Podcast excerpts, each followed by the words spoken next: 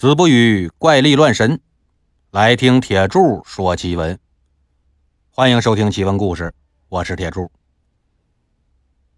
话说元朝至正年间呐，山东有个地主叫袁自实，家里边有不少地，靠着收地租过日子，那也挺有钱。这袁地主跟咱们平时印象里那些偷奸耍滑、盘剥农民的地主可不一样。那毕竟人分好坏呀，地主不也得有好地主和坏地主吗？这个袁自实就是个好地主，他忠厚老实，嘴还挺笨。哪怕是去跟佃户收租啊，说话也都特客气，就好像欠钱的不是佃户，而是他自己似的。按理说，这么个好人应该是有好报吧？但不成想，原地主最后却落得个走投无路，甚至是想杀人的地步。那这是怎么回事呢？这袁自石啊，有一个发小叫妙武德，俩人从小关系就非常好。有一天，这妙武德来找袁自石，说：“兄弟，我被封了个千户，啊，要去福建任职。”但你也知道，我家里这情况啊不太好，我连个路费都凑不上。兄弟，你看方不方便借我三百两银子？一来我路上用，二来呢，等到了福建，我好把家置办起来。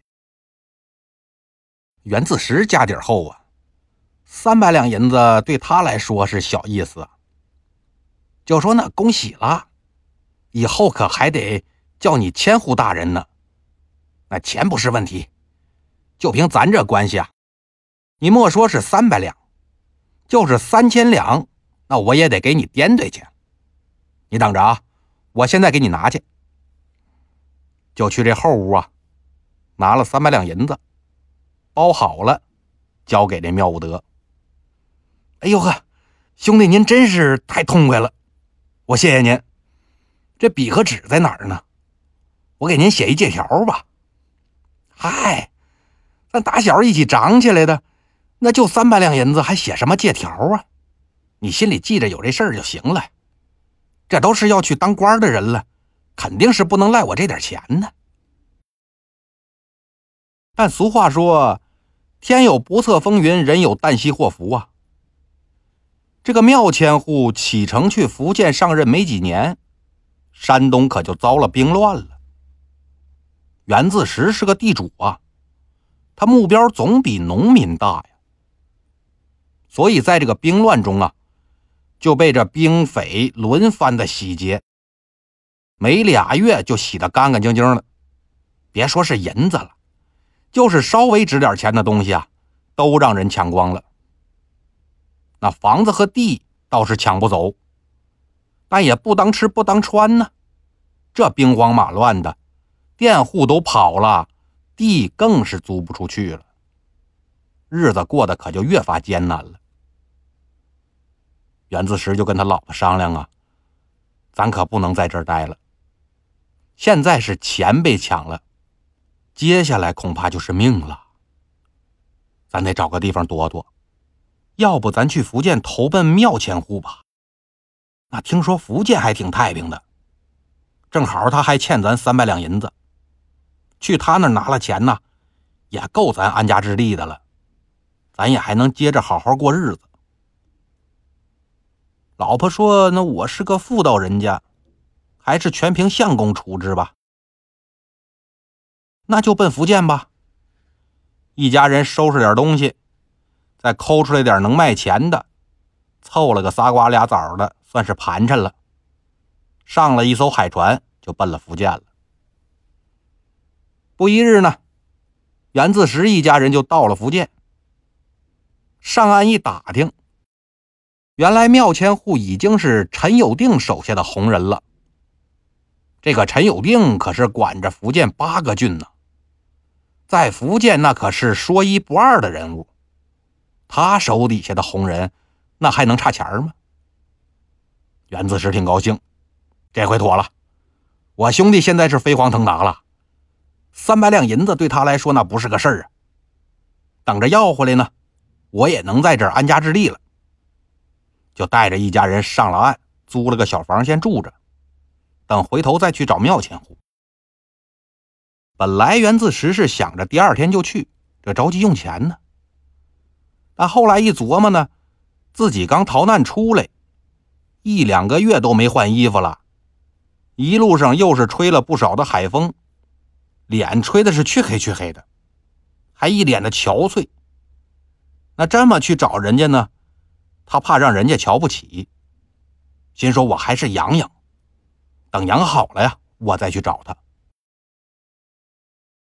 过了半个月呢，袁自石这脸上没那么黑了，精神也好点了，就收拾了一套干净衣服，奔着庙前户家就来了。等到了门口呢，让门房给拦住了。门房一听这人是山东来的，就说：“我们家老爷最怕那些老乡来纠缠了，我们可不敢放你进去，哪怕是进去通报他一声啊。”那也得挨骂。您还是在这儿等着吧。一会儿要是老爷出门啊，您拦住他码头找他，那跟我们就没关系了。袁自石是个老实人呐，一看门房这么说，那他也不想给人添麻烦，就站在门口等着。不一会儿呢，就见庙千户骑着个高头大马就出来了。袁自石赶紧小跑到马前呢，先作了个揖。抬头再看庙千户的时候呢，发现这庙千户瞄了他一眼，哎，马上就开始东张西望了，压根就不看他，就好像不认识他似的。袁自石也急了，就用山东话喊了一声：“兄弟啊，我是袁自石啊，我是袁自石啊。”咱俩打小一起长大的呀，你怎么不认识我了呢？庙千户一听，他这把从小一起长大都说出来了，自己要是再不搭话啊，旁边人听见了，我面上过不去啊。他就把这马头一拽，假装仔细看了一会儿袁自石。哎呦，原来是我老乡啊！哎呀，失礼了，失礼了。下了马就给袁自石作了个揖。然后让人把马先拴在门口，拉着袁自石就进院了。到了屋里，俩人分宾主落座。袁子石这人本来嘴就笨，加上现在自己是难民呢，人家是当红的官员，自然就更矮一截了。他也不好意思说家里被抢的事儿，更不好意思提那银子的事儿。俩人就随便聊了点小时候在一起的事儿。刚喝完了一杯茶，庙千户就迫不及待的站起来说：“哎呀，刚才啊，我是有点事儿要出去，实在是没法再陪兄弟了。兄弟，你先回家，改日我备下酒菜了，再请兄弟你过来喝酒。”袁自石一听呢，人家有事儿，我就先回去吧，就回家了。转过天来呢，庙千户让人来请袁自石去府上喝酒。袁自石跟老婆说：“呀，今儿他请我，肯定是能还钱。”欢天喜地的跟着来人就去了庙千户家。